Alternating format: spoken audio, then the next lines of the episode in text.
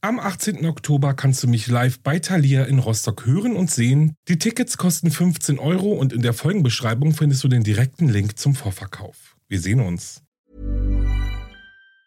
Quality sleep is essential. That's why the Sleep Number Smart Bed is designed for your ever evolving sleep needs. Need a bed that's firmer or softer on either side? Helps you sleep at a comfortable temperature? Sleep Number Smart Beds let you individualize your comfort so you sleep better together. JD Power ranks Sleep Number number 1 in customer satisfaction with mattresses purchased in-store. And now, save 50% on the Sleep Number limited edition Smart Bed for a limited time. For JD Power 2023 award information, visit jdpower.com/awards. Only at a Sleep Number store or sleepnumber.com.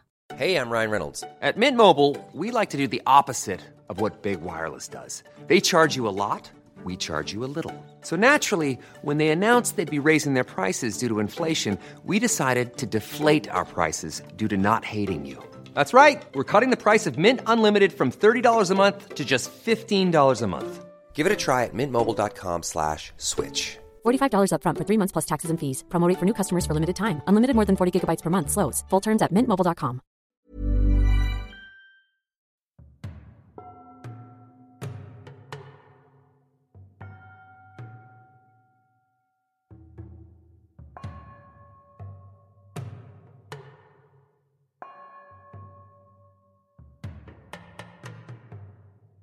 Hallo und herzlich willkommen bei Wahre Verbrechen. Das ist mein Podcast. Ich bin Alex und nein, ich bin kein ASMR-Künstler.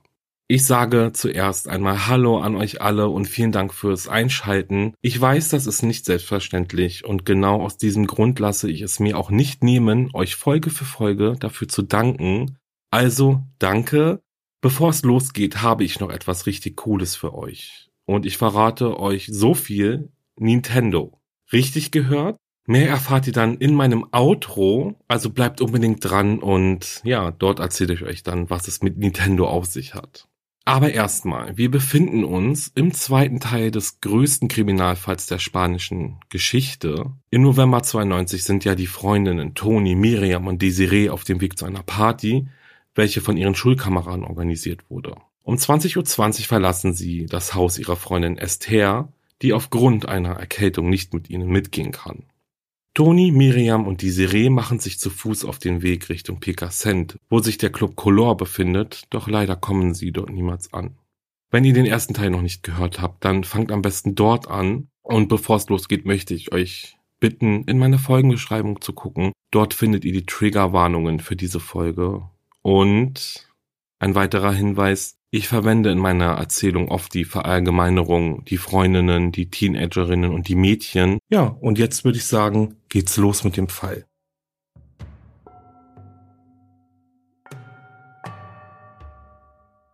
Miguel Ricard wurde im September 1969 in Valencia, Spanien geboren. Seine Mutter starb, als Miguel gerade erst drei Jahre alt war, an den Folgen eines Herzinfarkts.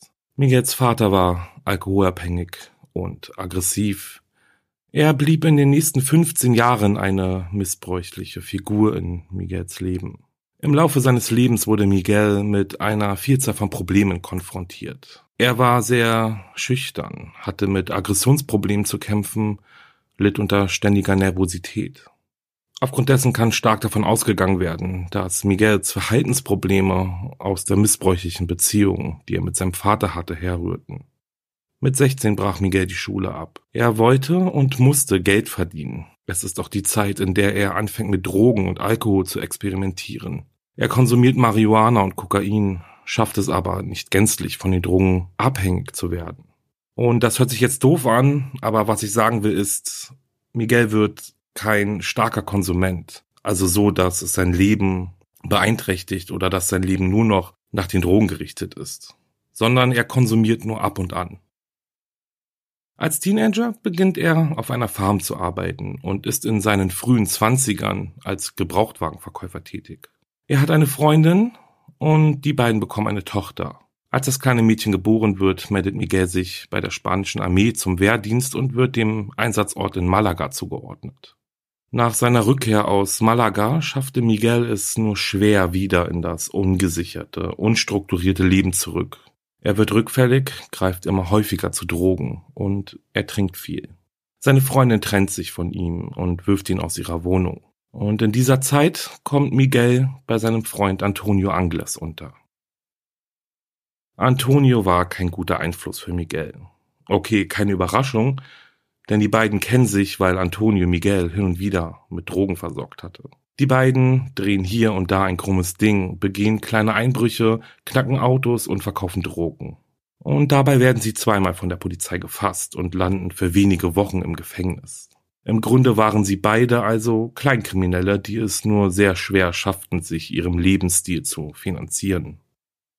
Miguel und Antonio im Übrigen waren aber nicht immer nur zu zweit unterwegs. Ihnen schloss sich schon sehr früh Enrique Angles, Antonios Bruder, an, und innerhalb eines Jahres nach dem Beginn ihrer kriminellen Karriere waren es ihre drei Gesichter, die in ganz Spanien die Titelseiten der Tageszeitungen zierten. Waren sie etwa die Mörder der drei Mädchen aus Alcázar?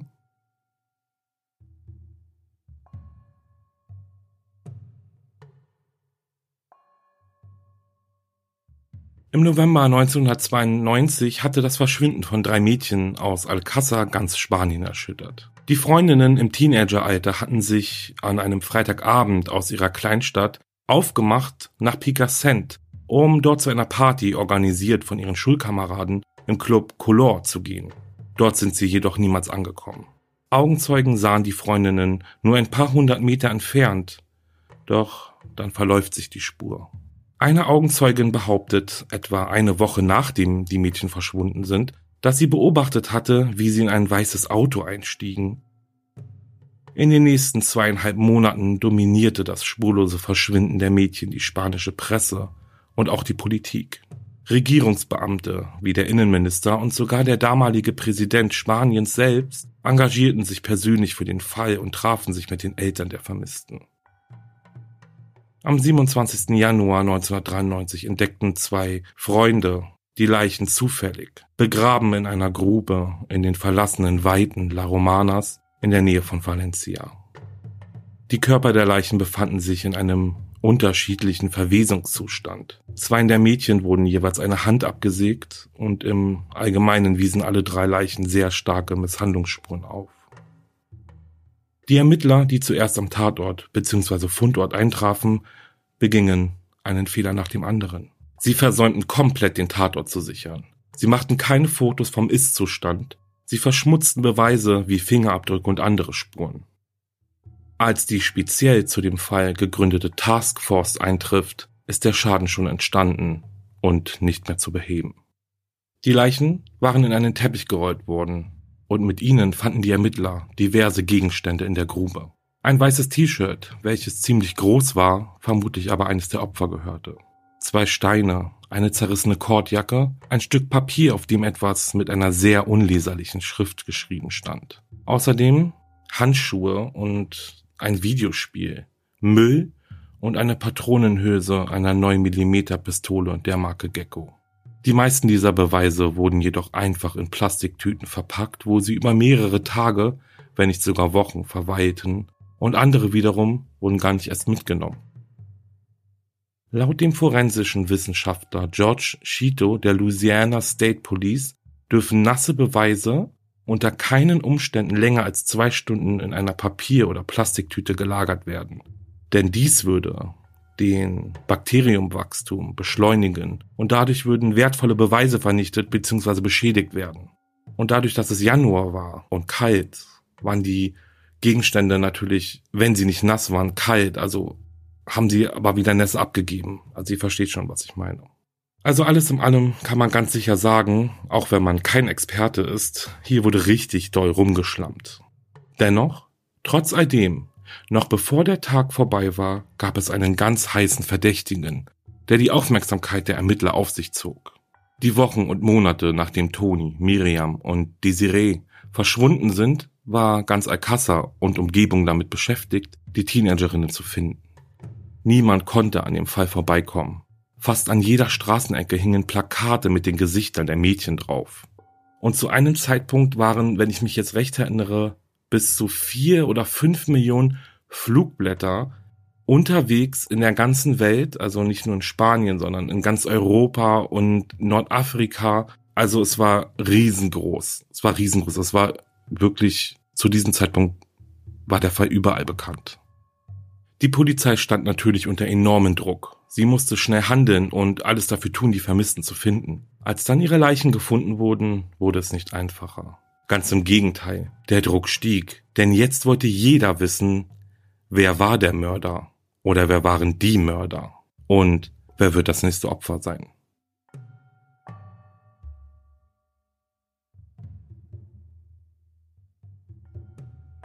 Wie schon gesagt, es gab bereits nur wenige Stunden nach dem Fund der Leichen eine verdächtige Person. Die Ermittler fanden in der Grube ja diverse Gegenstände, aber auch in der Nähe der Grube fanden die Ermittler diversen Müll, sage ich jetzt mal. Und unter diesem Müll waren einige Papierschnipsel, die die Ermittler dann zusammensetzten. Und das Puzzle ergab ein, ich würde mal sagen, ja, Behandlungsblatt eines nahegelegenen Krankenhauses, genauer genommen der Universitätsklinik von La Fee. Und dieses Behandlungsblatt wurde etwa ein Jahr zuvor geschrieben und ausgestellt. Für einen Patienten mit dem Namen Enrique Angles, der wegen einer Geschlechtskrankheit in dem Krankenhaus behandelt worden war. Sofort machten sich die Ermittler an die Arbeit, Enrique Angles ausfindig zu machen. Und bei dieser Recherche stolperten sie über zwei weitere Namen, die, so wie sich herausstellte, keine Unbekannten waren. Antonio Angles und Miguel Ricard. Über Miguel Ricard habe ich ja schon einiges erzählt. Antonios Geschichte verlief etwas anders. Geboren wurde er 1966 in Brasilien. Als Antonio zwei Jahre alt ist, ziehen seine Eltern mit ihm und seinen Geschwistern nach Spanien. Anfang der 90er lag sein Vater wegen einer Leberzirrhose im Krankenhaus. Er war ein maßloser Trinker, der seine gesamte Familie tyrannisierte. Antonius Mutter Neusser wurde oft zum Opfer ihres gewalttätigen Ehemannes, um ihre Kinder vor ihm zu schützen. Später aber fand sie sich als das große Opfer der gesamten Familie wieder und sah sich nicht nur ihrem Ehemann hilflos ausgeliefert, sondern auch ihren Kindern gegenüber. Neusser erwirkte sogar eine einstweilige Verfügung gegen Antonio, weil er sie bedroht und geschlagen hatte. Antonio war, wie man sehen kann oder hören kann, kein Engel. Er war ein brutaler, skrupelloser Mann, der keine Grenzen kannte. Er war in die Fußstapfen seines Vaters getreten und übernahm seine Rolle als Oberhaupt und missbrauchte seine Familie körperlich und psychisch, beklaute sie und ließ sie dafür arbeiten, ihm seinen Drogenkonsum zu finanzieren. Zwischen den Jahren 1985 und 1991 saß Antonio insgesamt fünfmal im Gefängnis. Hehlerei, Einbrüche, Drogenhandel. Nach seiner Festnahme im Jahr 1987 und seiner anschließenden Freilassung nur wenige Wochen später schlug Antonius verbrecherisches Verhalten in eine aggressivere Richtung um. Er beging bewaffnete Raubüberfälle, beteiligte sich an brutalen Schlägereien und wurde wieder und wieder verhaftet. Nachdem Antonio 1990 ins Gefängnis kam, wird sein Lebenslauf ein wenig undurchsichtig. Dann aber im Jahr 1991 steht er vor Gericht und ihm droht eine lange Haftstrafe. Was in diesem Prozess dann aber deutlich wird, Antonios Gewaltpotenzial ist auf eine neue Stufe geklettert. Und das alles begann mit einer Tüte Heroin. Eine Bekannte von ihm namens Nuria Pera stahl ihm die Tüte Heroin und verbrauchte es sofort. Das Heroin wollte Antonio aber verkaufen, doch nun, wo Nuria Perra ihn bestohlen hatte, konnte er kein Geld mehr verdienen. In seiner Wut entführte er die junge Frau und hält sie in seinem Zuhause, wo wohlgemerkt auch seine Mutter und seine Geschwister lebten, in einem Hinterzimmer gefangen. Er kettete sein Opfer an einen Pfeiler und misshandelte sie stundenlang mit festen Faustschlägen und harten Tritten. 25 Stunden lang war sie Antonio hilflos ausgeliefert, bis endlich die Guardia Civil vor der Tür steht und sie befreit. Gerufen hat die Polizei Antonios Bruder Ricardo, der aus Angst, genauso wie der Rest seiner Familie, sehr, sehr lange damit gehadert hatte, die Polizei einzuschalten. Antonio Angles steht also vor dem Richter und erhält wegen der Entführung und Misshandlung von Nuria Perra und wegen des Besitzes von Drogen eine sechsjährige Haftstrafe. Sechs Jahre. Doch das würde im Umkehrschluss doch bedeuten, dass er gar nicht als Verdächtiger am Fall der ermordeten Mädchen aus Alcázar in Frage kommen könnte. Und jetzt wird's interessant. Eigentlich ist die Theorie richtig, doch praktisch sah es so aus. Bereits nach einem Jahr erhielt Antonio von der Gefängnisdirektion einen Passierschein, der ihm ermöglichte, sechs Tage außerhalb des Gefängnisses zu verbringen. Mit anderen Worten, er erhielt Hafturlaub. Und ja, ich weiß nicht, ob das in Spanien relativ normal ist. Vor allem, wenn man bedenkt, warum Antonio im Gefängnis gesessen hat. Ich weiß, hier gibt es auch Hafturlaub, aber dieses Verbrechen war ja schon sehr, sehr, sehr extrem und brutal. Aber nichtsdestotrotz brauchen wir auch nicht lange raten, was dann wohl passiert sein mag. Antonio ist natürlich nicht ins Gefängnis zurückgekehrt. Er ist untergetaucht und ja, ist damit dann auch erstmal so durchgekommen. Das war übrigens im März 1992. Und jetzt haltet euch fest, denn ganz ehrlich, das hier ist unglaublich. Erst am 10. September wurde ein Haftbefehl gegen Antonio Angles erlassen, der ihn wieder zurück ins Gefängnis bringen sollte. Ein halbes Jahr später. Und das heißt, er geht zu seinem Freigang, kommt nicht wieder und lebt ganz entspannt zu Hause und in voller Freiheit, ohne dass jemand ihn sucht bzw. abholen kommt. Also so sieht's in meinem Kopf aus. Ich denke, er wird schon gesucht worden sein, aber wie gesagt, der Haftbefehl wurde ja erst im September erlassen. Also im Grunde genommen ist es schon so gewesen. Und das finde ich echt crazy. Und jetzt bin ich mal gespannt, ob ihr die Verbindung, die die Ermittler damals gesehen haben, dann auch seht. Der Haftbefehl war unterzeichnet und zwei Monate später verschwinden die drei Freundinnen aus Alcázar. Enrique Angles Patientenblatt wird zerrissen in viele Einzelteile bei den Leichen gefunden und er ist der Bruder von Antonio Angles, einem polizeibekannten Schwerstkriminellen. Also ein Link ist schon irgendwie da. Und es war dann so. Die Ermittler der Guardia Civil konzentrierten ihre Ermittlungen auf die Familie Angles die in einer Wohnung in Catarroya, nur wenige Kilometer nördlich von Alcázar entfernt wohnte. Als die Ermittler am Haus ankamen und klingelten, öffnete ihnen niemand, obwohl die Ermittler genau wussten, dass jemand zu Hause war. In der Netflix-Dokumentation, die ich mir für diesen Fall angesehen habe, wird unter anderem Antonius und Enriques Schwester Kelly interviewt. Sie wird dort nur von hinten gezeigt und trägt eine Perücke. Kelly erzählt den Interviewern ziemlich genau, was an diesem Tag, an dem die Polizei vor der Tür der Familie stand, innerhalb der Wohnung passierte. Antonio war vor Ort und in heller Aufregung. Er schrie herum und packte hastig ein paar Sachen zusammen. Dann verlangte er von seiner Mutter Geld. Sie sagte, sie habe keins. Antonio wurde aufdringlicher und wiederholte seine Bitte. Oder sagen wir mal sein Verlangen eindringlicher.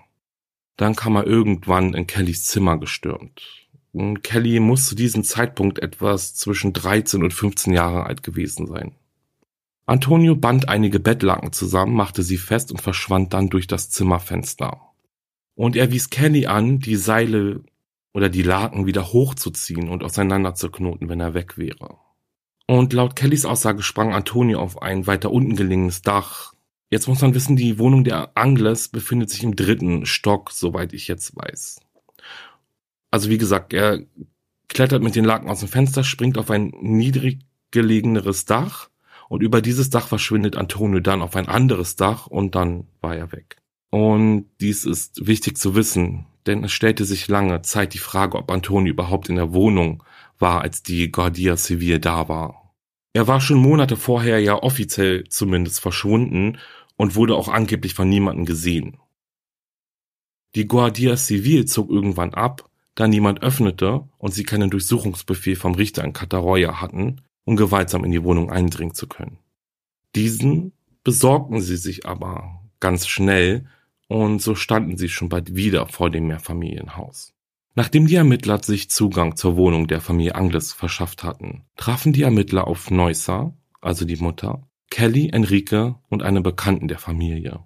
Enrique fanden sie in seinem Zimmer auf dem Bett liegen. Er ließ sich bereitwillig festnehmen.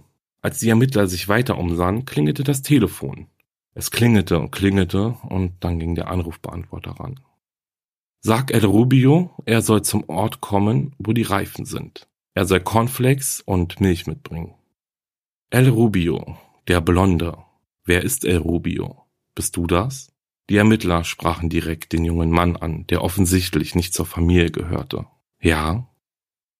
El Rubio wurde mitsamt allen Familienmitgliedern, die sich in der Wohnung befanden, festgenommen und aufs Polizeirevier gebracht. Im Fokus dieser Verhöre stand erst einmal Enrique Angles, denn es war ja schließlich sein Name, der auf dem Krankenhauszettel stand.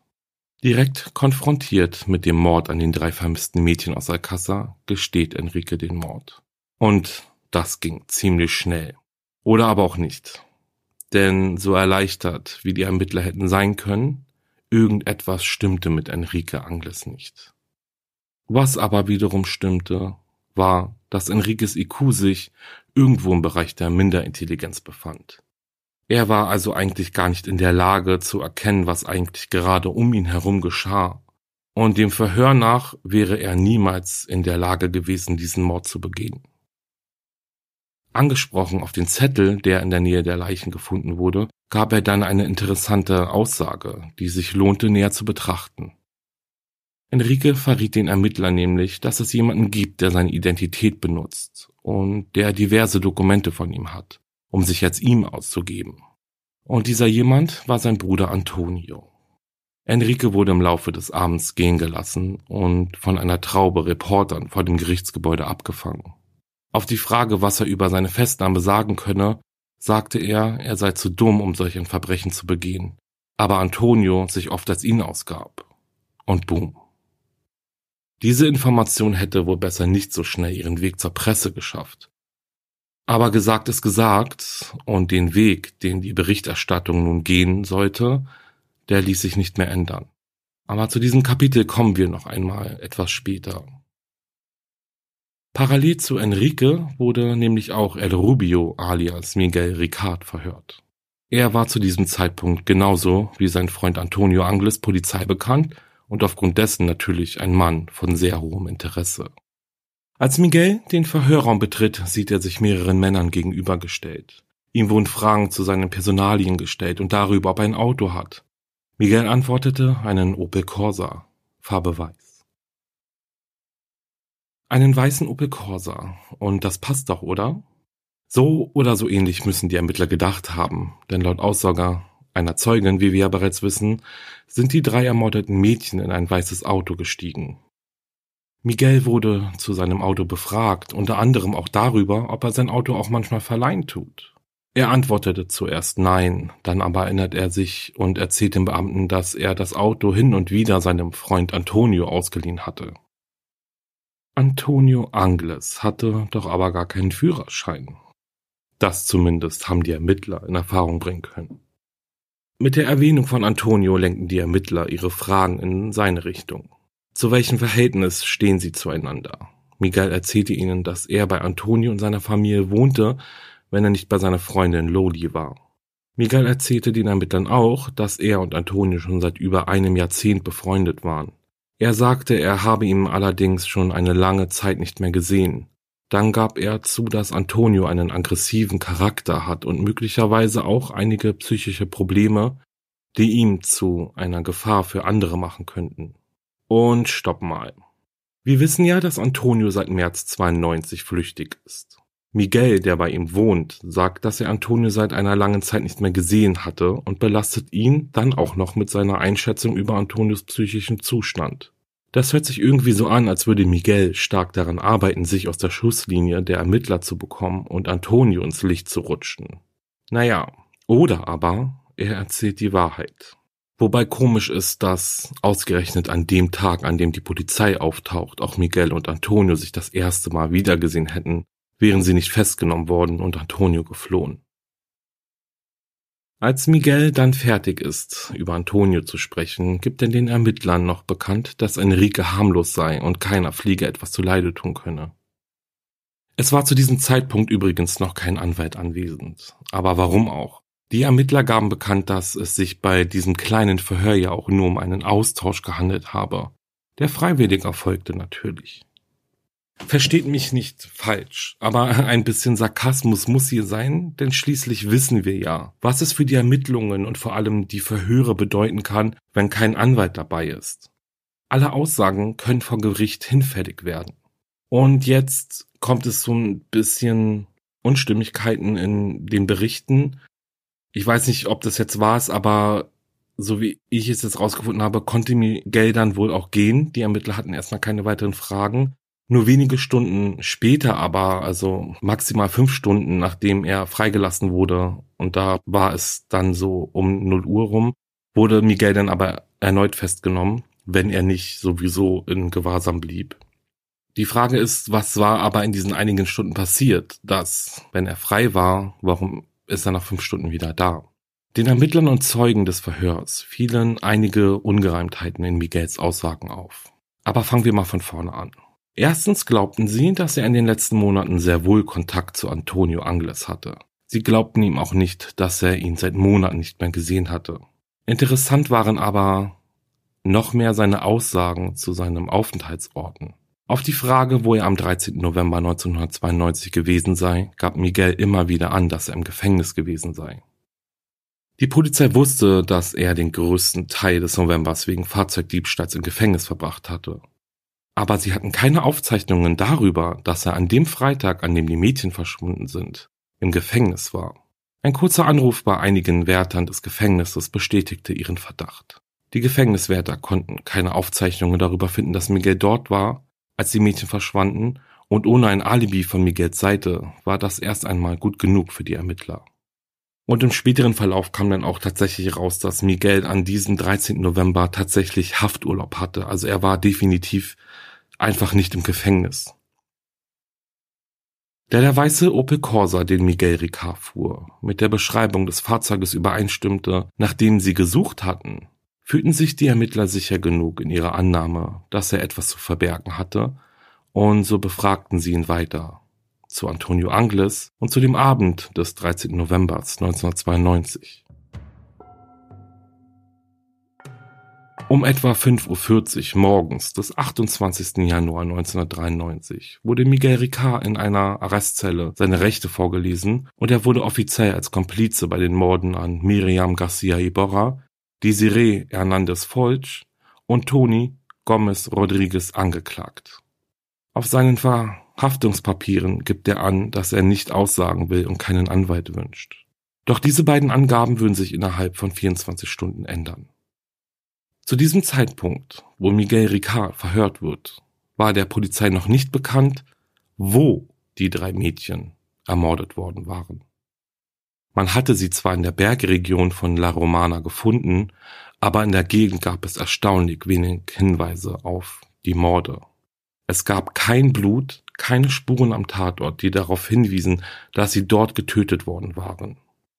Am 28. Januar, während Miguel Ricard also in der Arrestzelle saß, bereiteten sich auch die Ärzte darauf vor, mit der Autopsie der drei Opfer zu beginnen.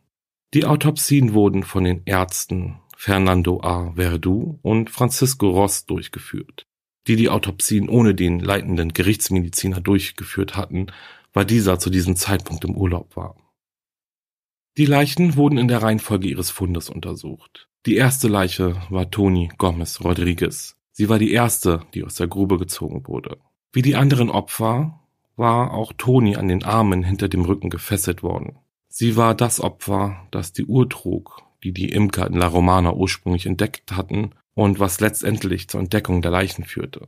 Die Gerichtsmediziner entdeckten Anzeichen einer Vergewaltigung und stellten schnell fest, dass die Todesursache eine Schusswunde im Schädel gewesen sein muss.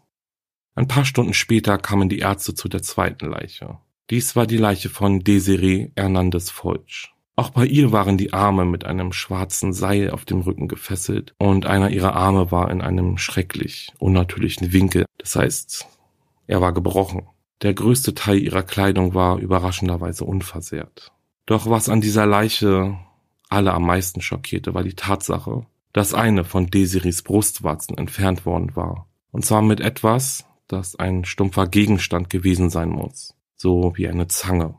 Eine Untersuchung der Genitalien zeigte auch Anzeichen einer Vergewaltigung, sowohl vaginal als auch anal. Auch Desiree war durch einen Schuss in den Kopf getötet worden. Aber die Wunden in ihrem Oberkörper sahen nach Stichverletzungen aus. Durch welche Verletzung sie letztendlich aber tatsächlich gestorben ist, das konnten die Mediziner nicht eindeutig feststellen. Zuletzt wurde die Leiche von Miriam Garcia Iborra obduziert. Wie Desiree wurde auch Miriam ohne Socken gefunden. Ihr fehlte die rechte Hand. Diese wurde von ihrem Körper abgetrennt und niemals von den Ermittlern gefunden worden. Und im Gegensatz zu den anderen Opfern wurde sie offensichtlich brutal von ihrem Mörder oder ihren Mördern verprügelt. Ihr fehlten mehrere Zähne und ihr Kopf und Körper wiesen starke Trauma auf. Wie schon bei Desiree stellten die Ärzte auch bei Miriam verschiedene Anzeichen einer Vergewaltigung fest. Ihre Genitalien zeigten Anzeichen von verschiedenen Rissen auf, die nach ihrem Tod entstanden waren. Es ist also der 28. Januar 1993. Ein Tag nachdem die Leichen entdeckt wurden, wurde Miguel Ricard als Verdächtiger festgenommen, die Leichen obduziert und die Medien überrannten Alcázar förmlich. Die ermordeten Mädchen waren noch nicht einmal eindeutig und offiziell als die vermissten Alcázar-Mädchen bestätigt worden, dennoch ließen es sich die Reporter nicht nehmen, eine ordentliche Story fertigzustellen. Als die Opfer von ihren Eltern identifiziert wurden, waren sie unter der ständigen Beobachtung von Reportern und deren Kameras im Rücken. Nur wenige Stunden später waren fast alle regionalen Nachrichtensender auf das Verbrechen eingestellt und versuchten, die Gedanken und Meinungen der betroffenen Familienmitglieder zu erfahren. Ich denke, für die meisten von uns war dies schon fast zu erwarten mittlerweile, wenn es um einen vermissten Fall mit hohem Bekanntheitsgrad geht. Vor allem, wenn es sich bei den Vermissten um drei Mädchen im Teenageralter handelt.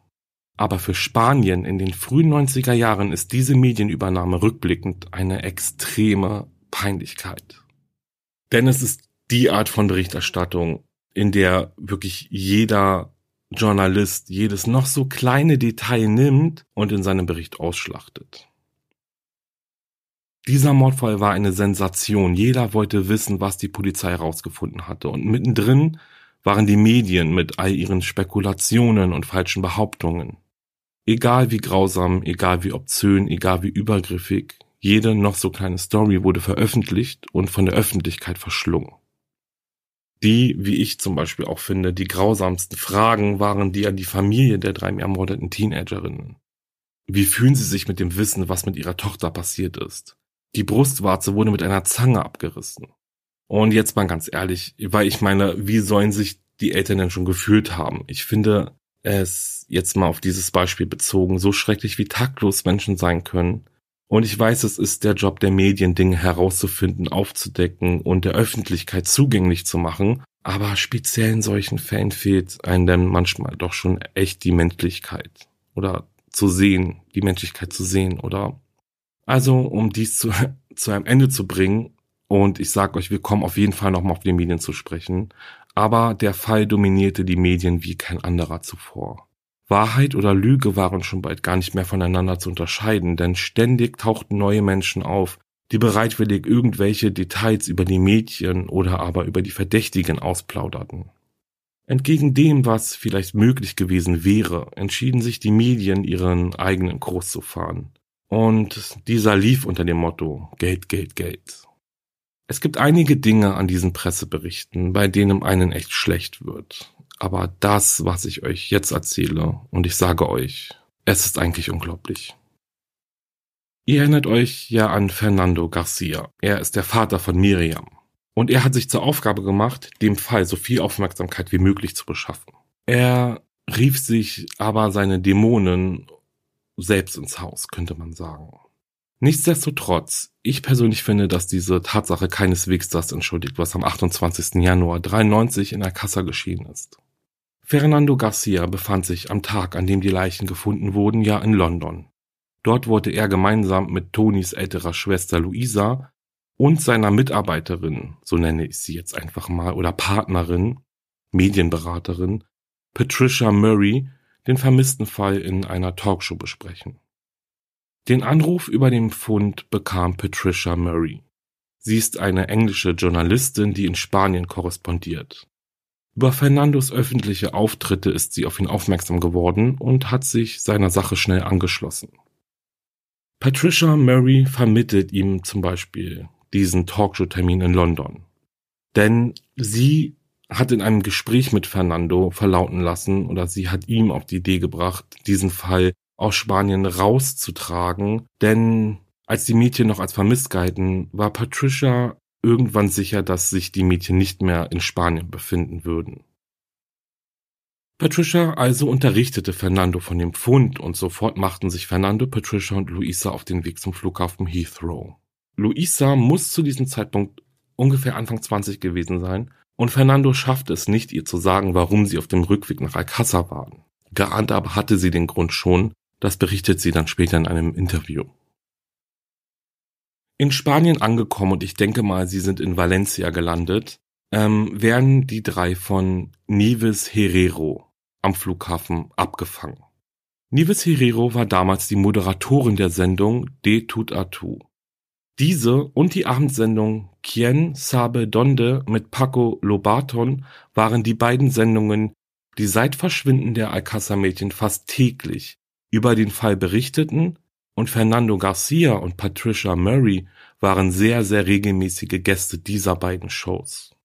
So, also am Flughafen angekommen, werden Fernando, Luisa und Patricia Murray von Nieves Herrero abgeholt. Sie sagt, sie möchte in dieser schweren Zeit für die Familien da sein und daher habe sie und ihr Team sich dazu entschieden, nach Alcázar zu kommen.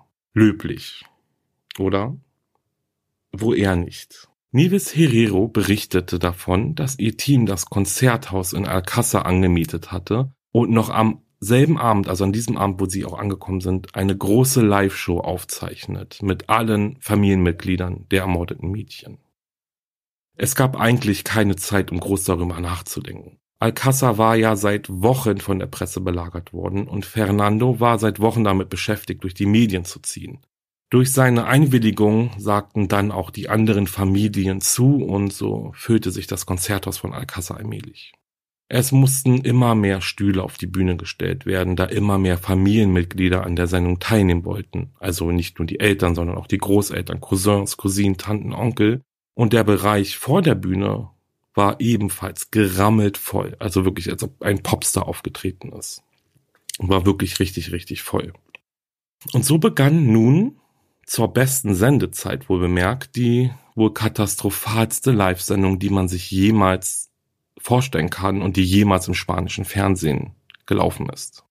Also Rückblick natürlich. Ich weiß nicht, was heute lief, aber damals, wenn ihr das seht, wirklich und glaubt mir, guckt euch das an. Ich guck mal, ob ich einen YouTube-Clip finde, sonst sage ich euch mal die Minutenanzahl aus der Dokumentation. Aber es ist unglaublich, wirklich. Die Moderatorin stellte gezielte Fragen zu den Gedanken der Familienmitglieder im Hinblick auf den Mord ihrer Töchter. Jede Emotion, jeder Zusammenbruch, jede Träne wurde in einem Close-up aufgenommen. Dann lief die Moderatorin im Publikum herum, fragte, was die Anwesenden fühlen, bis sie ein 15-jähriges oder 14-jähriges Mädchen anspricht. Sie möchte wissen, was sie über die Täter denkt, denn sie sei ja schließlich im selben Alter wie Toni, Desiree und Miriam. Ihr hätte dasselbe auch passieren können. Und ja, das hat sie wirklich so gesagt. Ähm, ja, ohne Kommentar. Das Mädchen forderte die Todesstrafe für den oder die Täter, und zwar unter dem Jubel der anderen Anwesenden. Und dann kommt es noch krasser. Vor den trauernden Familien fragt sie einen anwesenden Ermittler, ob die Mädchen vergewaltigt wurden. Und es gab Stille. Der Ermittler antwortete nicht. Und sie fragte erneut, also die Moderatorin fragte wirklich erneut, wurden die Mädchen vergewaltigt? Und der Ermittler sagte wieder nichts. Und dann sagte er, augenscheinlich kann man das nicht sagen. Und dann hat sie nochmal gefragt. Und ihr müsst euch das mal vorstellen, also sie, da sitzen jetzt alle Familienmitglieder, die haben vor ein paar Stunden erfahren, dass ihre Töchter brutal ermordet wurden. Jetzt gibt es eine riesengroße Live-Sendung im, im spanischen Fernsehen, die in ganz Spanien ausgestrahlt wird. Und die Moderatorin stellt wirklich die Frage, wurden die Mädchen vergewaltigt vor allen Menschen, vor allen Anwesenden? Vor den Familien, die selber noch nicht richtig wussten, was überhaupt passiert ist. Also der Ermittler antwortete dann, aber wieder nicht. Und jetzt passierte dann was, was ich eigentlich schon bemerkenswert fand. Nach dieser seltsamen Szene verlässt der Ermittler die Show. Und in dem Interview in der Dokumentation sagt er, dass er gemerkt hat, dass diese Sendung in eine völlig falsche Richtung läuft. Dann folgt eine Werbepause und nach dieser Werbepause kommt ihm der Einblender wieder auf die Bühne und eine Frau kniet zwischen den Angehörigen. Sie scheint die Aufnahmeleiterin zu sein oder irgend sowas. Zumindest tut die Moderatorin sehr überrascht, denn sie weiß, wenn diese Frau auf der Bühne ist, dann gibt es Neuigkeiten. Und tatsächlich, ganz aufgeregt erzählt sie allen Anwesenden, dass die Polizei soeben öffentlich mitgeteilt hatte, dass es bereits erste Verhaftungen im Mordfall gibt. Der Saal jubelt, es gibt Standing Ovations und Rufe nach der Wiedereinführung der Todesstrafe hallen durch den Raum. Und erst Fernando Garcia, der Vater von Miriam, schafft es, den Fokus wieder darauf zu richten, worum es in diesem Fall eigentlich geht. Nämlich um Gerechtigkeit und einen ordentlichen Prozess. Als also so kurz nach dem Fund der Leichen auch noch ein Verdächtiger von der Polizei präsentiert wurde, kochte die Stimmung der Menschen förmlich über. Und Miguel Ricard war derjenige, der in ganz Spanien zum Gesicht der Bestien wurde, die die Mädchen aus Alcázar so brutal ermordet haben. Das Doofe war aber, eigentlich hatte die Polizei keine wirklichen Beweise dafür, dass Miguel Ricard in den Mord verwickelt gewesen war. Er war ein junger Mann mit einem weißen Auto, der den Mann kannte, dessen Name auf dem Dokument stand, welches in der Nähe der Leichen gefunden wurde. Und ja, ich sage jetzt nochmal in der Nähe, weil mittlerweile herausgefunden wurde, dass die Papierschnipse, die zusammengeklebt das Behandlungsblatt von Enrique Angles ergaben, nicht bei den Leichen in der Grube, sondern in der Nähe der Grube gefunden wurde. Aber das habe ich euch ja vorhin auch eigentlich schon gesagt. Das ändert im Hinblick auf den Fall natürlich alles, denn jetzt kam der Zufall wieder mit ins Spiel, wenn ihr versteht, was ich meine. Aber dazu komme ich auf jeden Fall in den nächsten Folgen. Das alles war erst einmal egal, denn Miguel Ricard war einfach der perfekte Verdächtige. Ein ehemaliger Sträfling, der Drogen nahm und sowieso nichts Gutes im Sinn haben konnte. Miguel Ricard befand sich pausenlos im Verhör. Er sagte nichts und wenn, dann war es keine hilfreiche Aussage. Und so vergingen die Minuten wie Stunden und die Stunden wie Tage. Und es ist kurz vor Mitternacht. Lasst es 20 Stunden sein, die Miguel nun schon im Dauerverhör sitzt. Kein Essen, kein Schlaf, kein Anwalt. Ich kann euch leider nicht genau sagen, was alles in diesen 20 Stunden besprochen wurde, aber ich denke, man kann davon ausgehen, dass es immer wieder dieselben Fragen und Antworten waren. Nun, kurz vor Mitternacht, passierte dann das, worauf die Ermittler den ganzen Tag gewartet hatten. Miguel gesteht seine Beteiligung an dem schrecklichen Verbrechen. In diesem Geständnis spricht er darüber, wie er und Antonio Angles die Mädchen entführt haben und zu welcher Zeit. In seinem ersten Geständnis erzählt er, dass er und Antonio die drei Mädchen zu einem unbestimmten Zeitpunkt entführt hätten und dass die Mädchen freiwillig mitgegangen seien. Offenbar hatten sie ein anderes Fahrzeug benutzt, einen blauen Seat Ronda. Dies stand jedoch in deutlichem Kontrast zu dem, was die Augenzeugin ja gesehen hatte, nämlich ein weißes Auto. Wie auch immer, Miguel gab an, dass Antonio und er die drei Mädchen nach La Romana gefahren hatten. Während dieser Fahrt, die etwa zwei Stunden gedauert hatte, haben die Mädchen keine wirklichen Bedenken geäußert oder sich gewehrt. Als sie alle dann in dem verlassenen La Romana ankamen, hatte Miguel Sex mit der 14-jährigen Desiree, während Antonio mit Miriam und Doni in die Dunkelheit verschwand. Wohlgemerkt, an diesem Punkt des Geständnisses soll alles einvernehmlich zwischen den Teenagerinnen und den beiden Männern abgelaufen sein. Miguel erwähnt mit keiner Silbe, dass einer der Mädchen sich gewehrt hatte oder sich Sorgen gemacht hatte. Keine Ahnung, wie durchdacht seine Aussage war. Aber selbst die Frage der Ermittler haben ihn nicht aus dem Konzept gebracht. Er blieb dabei. Desiree und er hatten einvernehmlichen Sex. Dann spricht Miguel weiter und sagt, dass ungefähr 20 Minuten vergingen, bevor er drei Schüsse in der Ferne hörte. Ah, und jetzt wird's wirklich seltsam.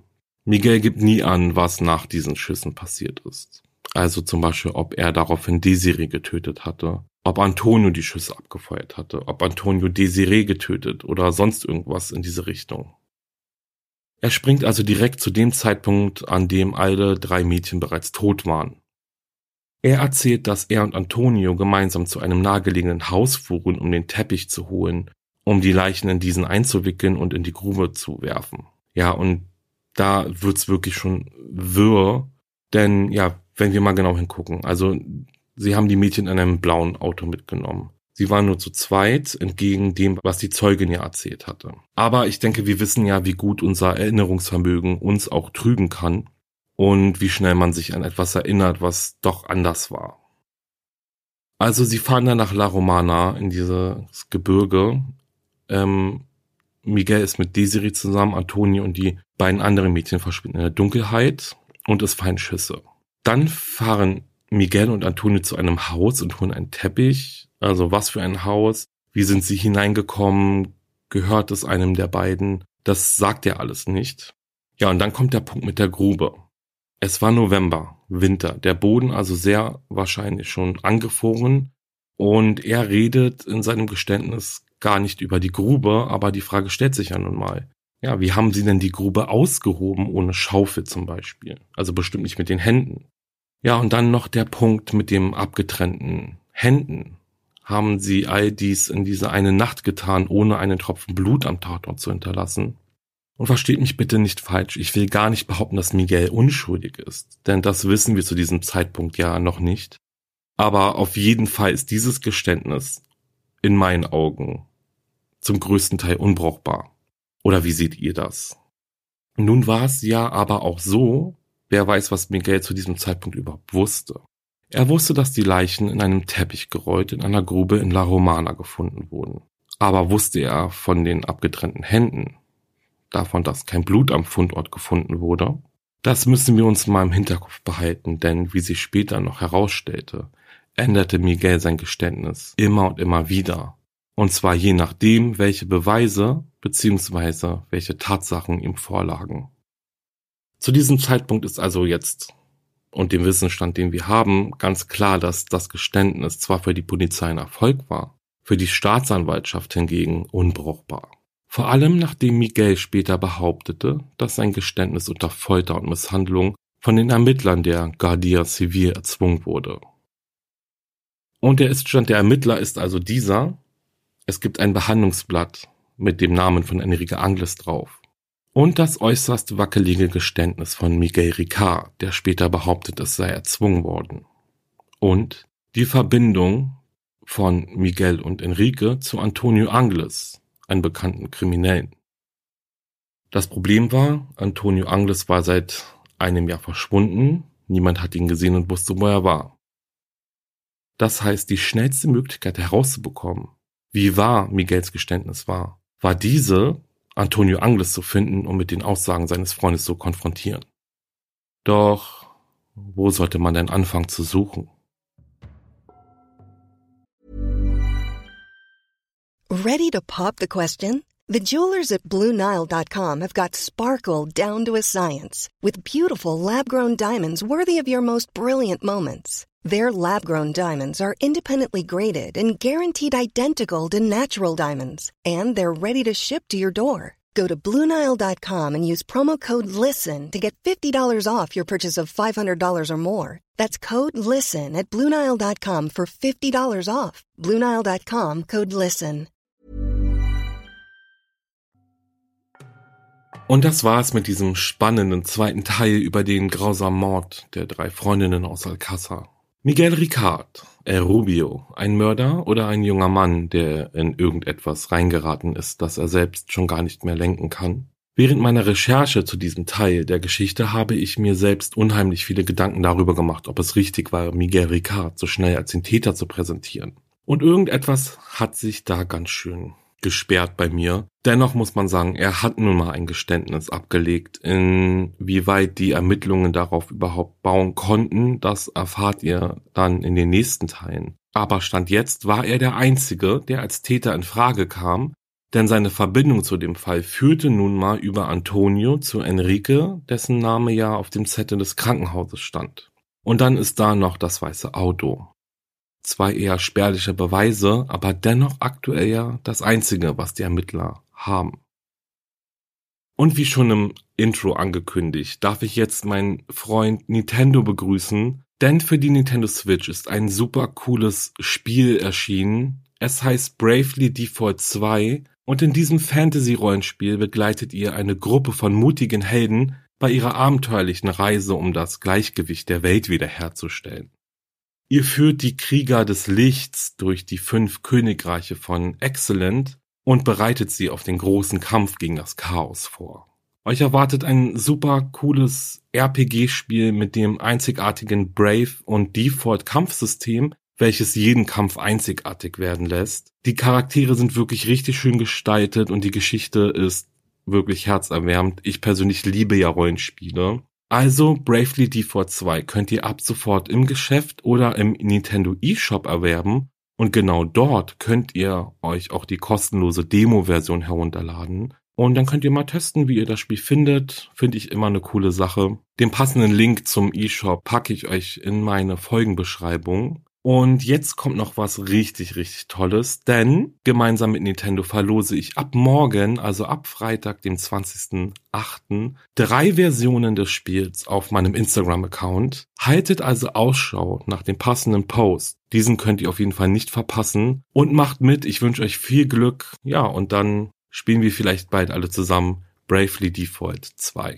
So, nächste Woche geht es dann weiter. Ich bedanke mich jetzt erstmal fürs Zuhören und ihr wisst, wenn euch dieser Podcast gefällt, dann bitte schreibt eine liebe Bewertung, abonniert den Podcast und schaut auf meiner Instagram-Seite wahre-verbrechen Podcast vorbei. Ich bedanke mich jetzt bei euch fürs Zuhören. Macht euch eine schöne Woche. Wir hören uns am nächsten Donnerstag wieder.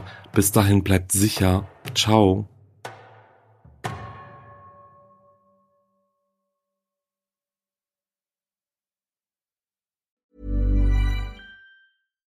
Hi, I'm Daniel, founder of Pretty Litter. Cats and cat owners deserve better than any old-fashioned litter. That's why I teamed up with scientists and veterinarians to create Pretty Litter. Its innovative crystal formula has superior odor control and weighs up to 80% less than clay litter. Pretty Litter even monitors health by changing colors to help detect early signs of potential illness. It's the world's smartest kitty litter. Go to prettylitter.com and use code ACAST for 20% off your first order and a free cat toy. Terms and conditions apply. See site for details. Höre jetzt die vierte und alle anderen Staffeln meines True Crime Podcasts Steigt nicht ein, exklusiv auf Podimo. Alle Infos findest du in der Folgenbeschreibung.